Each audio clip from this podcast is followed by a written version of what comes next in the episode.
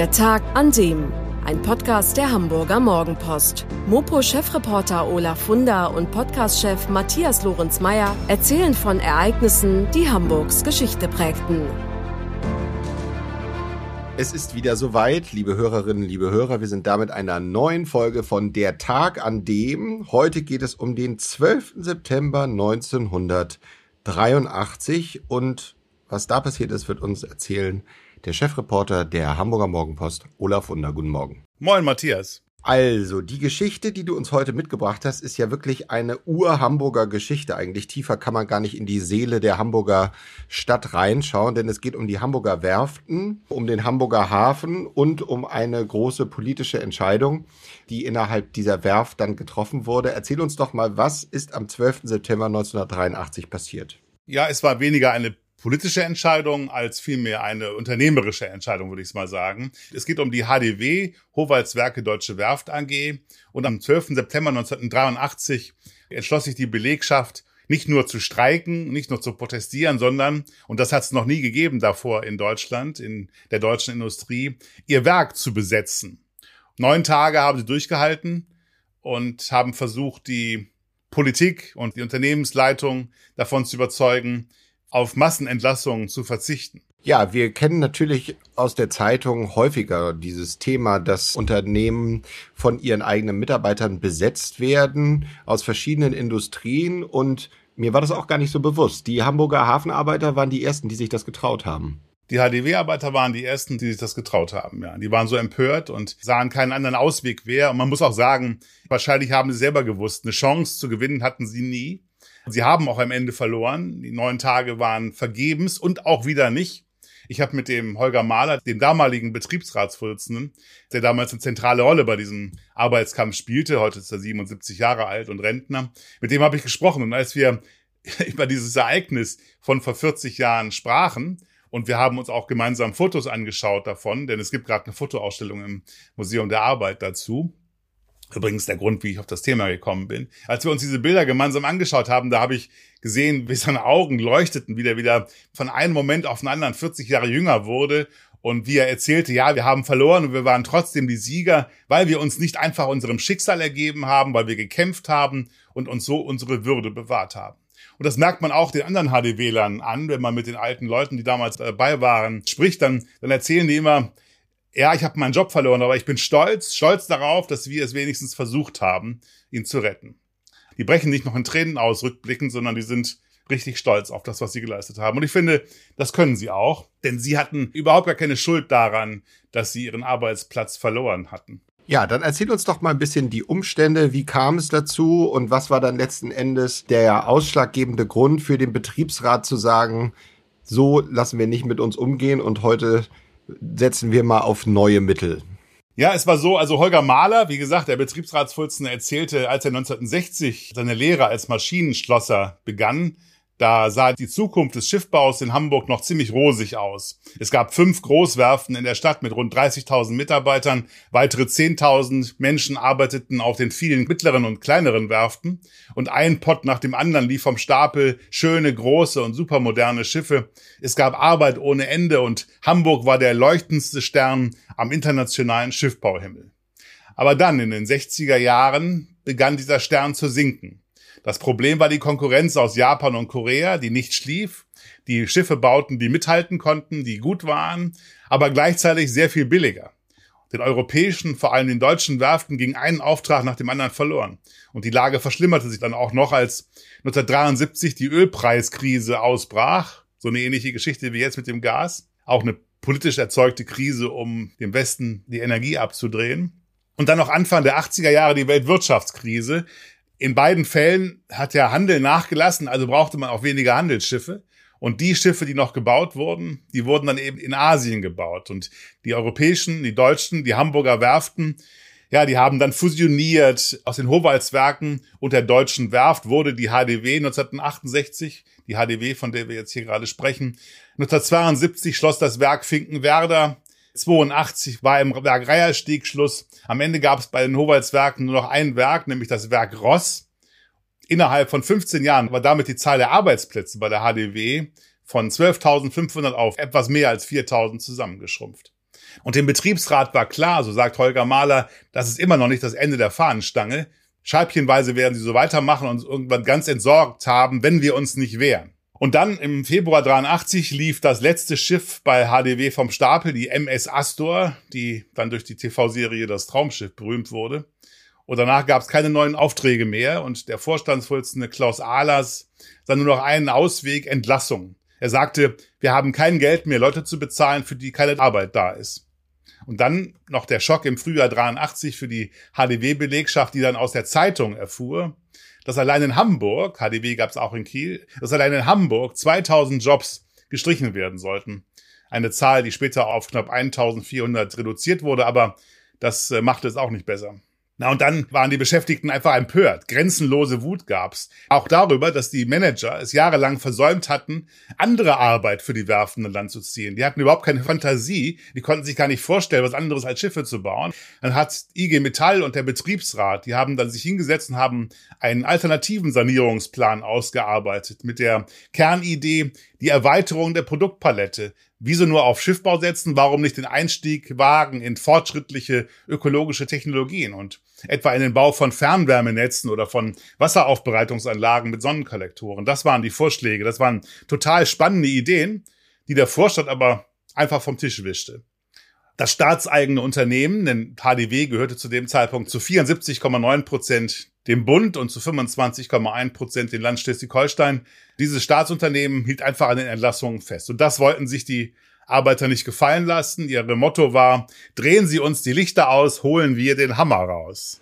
Sehr schön. Das stand auf einem von den Plakaten, habe ich auf einem der Fotos gesehen. Wir haben in unserem Archiv hunderte von Fotos von diesem Streik, wahnsinnig tolle Bilder. Also wusste ich gar nicht, habe ich erst, jetzt erst gemerkt, nachdem ich von diesem Thema erfuhr. Ich musste nämlich gestehen, ich wusste das nicht. Ich wusste von dem Streik bisher gar nichts. Als ich was aber dann gehört habe und nachgeschaut habe, habe ich so viele Bilder gefunden. Das war auch der Grund, warum ich da gesagt habe, die Geschichte müssen wir unbedingt mal aufschreiben. Naja, und dann zogen die Arbeiter das ging ja im März 1983 los, also einige Monate bevor das dann zu der Besetzung kam. Die Arbeiter zogen zu Tausenden in Arbeitskleidung und mit Transparenten durch die Hamburger City. Die Frauen der HDW-Beschäftigten, meistens waren es ja Männer, die da auf der Werft arbeiteten, die Ehefrauen, die machten auch mit, die schlossen sich den Frauen der ebenfalls von Entlassungen bedrohten MAN-Arbeiter zusammen und machten Schlagzeilen, als sie an den Landungsbrücken einen dreitägigen Hungerstreik ausriefen. Und nicht zuletzt auch wegen dieser sehr öffentlichkeitswirksamen Aktion der Frauen. Das hat dann die Werftarbeiter darin bestärkt, am 12. September 83 bei der Betriebsversammlung darüber abzustimmen, ob sie nun besetzen oder nicht. Und die Mehrheit war dafür. Holger Mahler hat schon geahnt oder gewusst. Er hatte nämlich schon morgens seine Campingliege in den Kofferraum gepackt, damit er dann die Nacht in Betrieb verbringen kann. Denn in der Tat, während der Besetzung haben immer mehrere, nicht alle, aber immer mehrere hundert Arbeiter auch im Werk geschlafen, in der Kantine, auf dem Boden, auf Matratzen, in Schlafsäcken. Dann war das das Thema in ganz Deutschland. Auf jeder Zeitung war das auf dem Titel. Die Tagesschau hat jeden Abend darüber berichtet. Und die Solidarität der Bevölkerung war riesig. Alle haben gesammelt, Kinder haben ihre Barschweine geschlachtet, Schüler haben in ihren Klassen gesammelt, Betriebe haben unter den Mitarbeitern gesammelt. Es kamen 500.000 Mark an Spenden zusammen, denn man muss ja wissen, dieser Streik war illegal. Und die hat von der EG Metall nicht zu erwarten, dass sie da Streikgeld bekam. Das hätte die EG Metall gar nicht gedurft. Hätten sie sich ja sozusagen mitschuldig gemacht an dieser illegalen Aktion. Die bekamen ja auch keinen Lohn in der Zeit, also die mussten dann schon irgendwoher Geld bekommen. Also die Bevölkerung war ganz klar auf Seiten der Arbeiter. Dann hat auch die Politik sich gerührt. Bürgermeister Klaus von Donani hat dann ein eigenes Konzept zur Rettung der Werft vorgelegt, hat auch sich bereit erklärt, dass die Stadt Millionenbeträge zahlen würde, wenn der Schiffbau in Hamburg erhalten bliebe zusammen mit Hans Koschnick aus Bremen hat er das gesagt und hat auch Bonn aufgefordert, die Bundesregierung mehr zur Hilfe für die Werfen zu unternehmen. Und parallel dazu haben dann die Hamburger SPD und die IG Metall ein großes Solidaritätsfest vor den Toren der Werft veranstaltet mit Würstchenbuden, Clowns und Symphonieorchester. 5000 Hamburger kamen. Das war ein richtiges Event. Und ein anderes Mal traten sogar Hannes Wader und Wolf Biermann, also Hannes Wader kennt vielleicht nicht mehr jeder, Wolf Biermann wohl doch noch, die kamen und haben im Werk ein Solidaritätskonzert gegeben für die HDW-Mitarbeiter. Das hat natürlich den Leuten Kraft gegeben und ihnen Hoffnung gegeben. Allerdings Hoffnung, die sich dann leider nicht erfüllte. Gab es denn eine direkte Auseinandersetzung zwischen den führenden Personen des Unternehmens und dem Betriebsrat? Also gab es da Sitzungen, die gemeinsam abgehalten wurde, wo noch darum gerungen wurde oder ist das dann einfach entschieden worden? Ja, es gab jede Menge Sitzungen, jede Menge Verhandlungen. Es war sogar so, dass der Betriebsratschef Holger Mahler, ne, den Typen, den ich ja auch kennengelernt habe, zusammen mit dem damaligen IG Metall Bezirkssekretär Frank Teichmüller und dem IG Metall Bezirksleiter Otto vom Steg nach Bonn reisten, um dort Bundesfinanzminister Gerhard Stoltenberg im persönlichen Gespräch davon zu überzeugen, der HDW noch eine Chance zu geben. Denn wie gesagt, die HDW war ja im Staatseigentum. Aber der Eisklotz aus dem Norden, wie Herr Mahler sagt, manche erinnern sich vielleicht an Stoltenberg noch, der schüttelte nur mit dem Kopf und sagte, die Entlassungen müssten sein, um den Restbetrieb zu retten. Und am Montag, den 19. September 1983, war dann der Tag der Entscheidung. In Salzgitter tagte der HDW-Aufsichtsrat zwölf Stunden lang. So lange wurde da wiederum gerungen. Es gab ja auch Arbeitnehmervertreter im Aufsichtsrat. Aber am Ende hat dieses Gremium dann grünes Licht gegeben für das Sanierungskonzept, also das Kahlschlagkonzept von Vorstandsvorsitzenden Ahlers, der daraufhin noch am selben Tag der Belegschaft ein Ultimatum stellte, ab Dienstagabend wird wieder gearbeitet, andernfalls werden die Besetzer fristlos gekündigt und auf Schadenersatz verklagt. Ja, was war dann die Reaktion? Einmal innerhalb des Unternehmens, aber wenn das so in der ganzen Republik für Aufsehen gezeugt hat, hat ja sicher auch das ein großes Presseecho gehabt. Ja, ja, auf jeden Fall. Also das war das Thema in den Medien. Die Belegschaft kam dann zu der Betriebsversammlung zusammen. Die mussten ja gemeinsam entscheiden, wie sie auf dieses Ultimatum antworten, wie sie auf die Entscheidung des Aufsichtsrats reagieren. Und dann gab es eine Mehrheit in der Betriebsversammlung, die für das Ende der Besetzung stimmten. Und dann hat man erwachsene Männer weinen sehen, wie die ihre Hände vors Gesicht geschlagen haben. Trauer legte sich wie ein schwarzes Tuch über den Betrieb, so schrieb damals die Hamburger Morgenpost. Friedhofsstimmung. Neun Tage Werksbesetzung waren umsonst gewesen. 1400 Leute wurden entlassen, so wie angedroht. Und von wegen, die Entlassungen müssten sein, damit der Restbetrieb erhalten bleibt. Nachdem 1986 Blom und Voss das Werk Ross, also dieses, den letzten Teil von HDW in Hamburg übernommen hatte, da kam es erneut zur Entlassung. Kurzarbeit musste angemeldet werden. Und 1989 gingen die Lichter aus. Für immer. Betriebsstilllegung. Und damit war es dann besiegelt, das Schicksal des einst größten Hamburger Arbeitgebers. Der HDW nämlich mal war.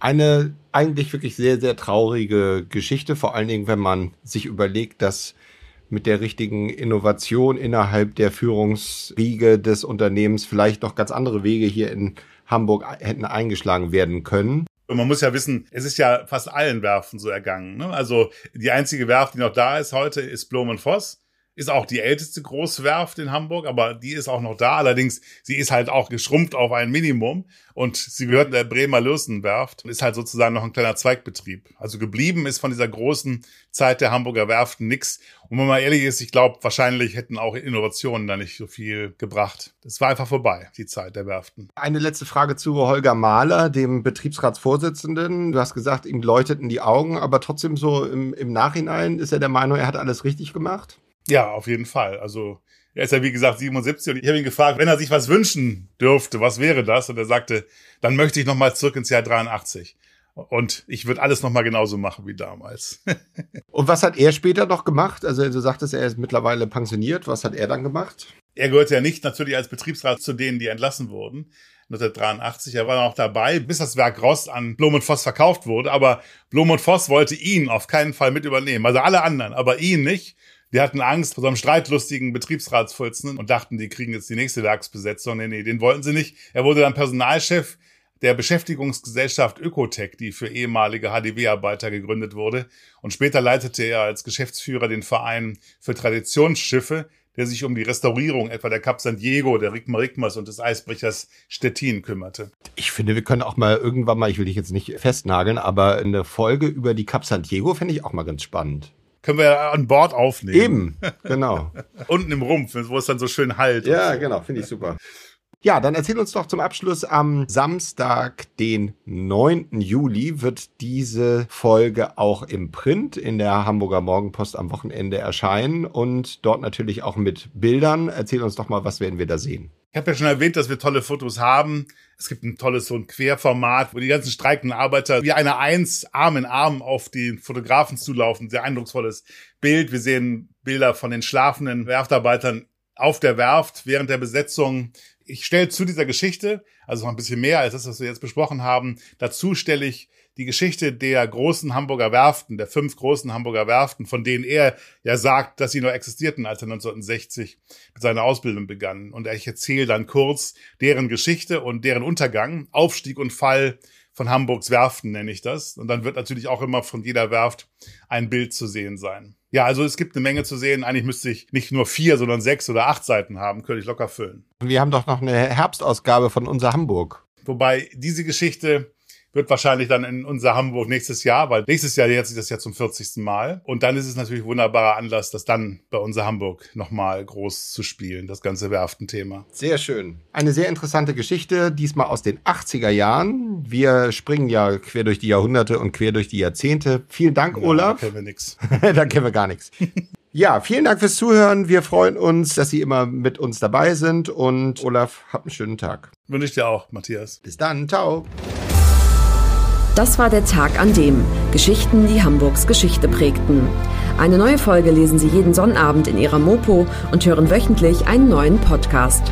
Noch mehr Historisches aus Hamburg, wie zum Beispiel das Buch zu dieser Serie oder die Magazine Unser Hamburg, finden Sie auch online in unserem Mopo-Shop unter www.mopo-shop.de.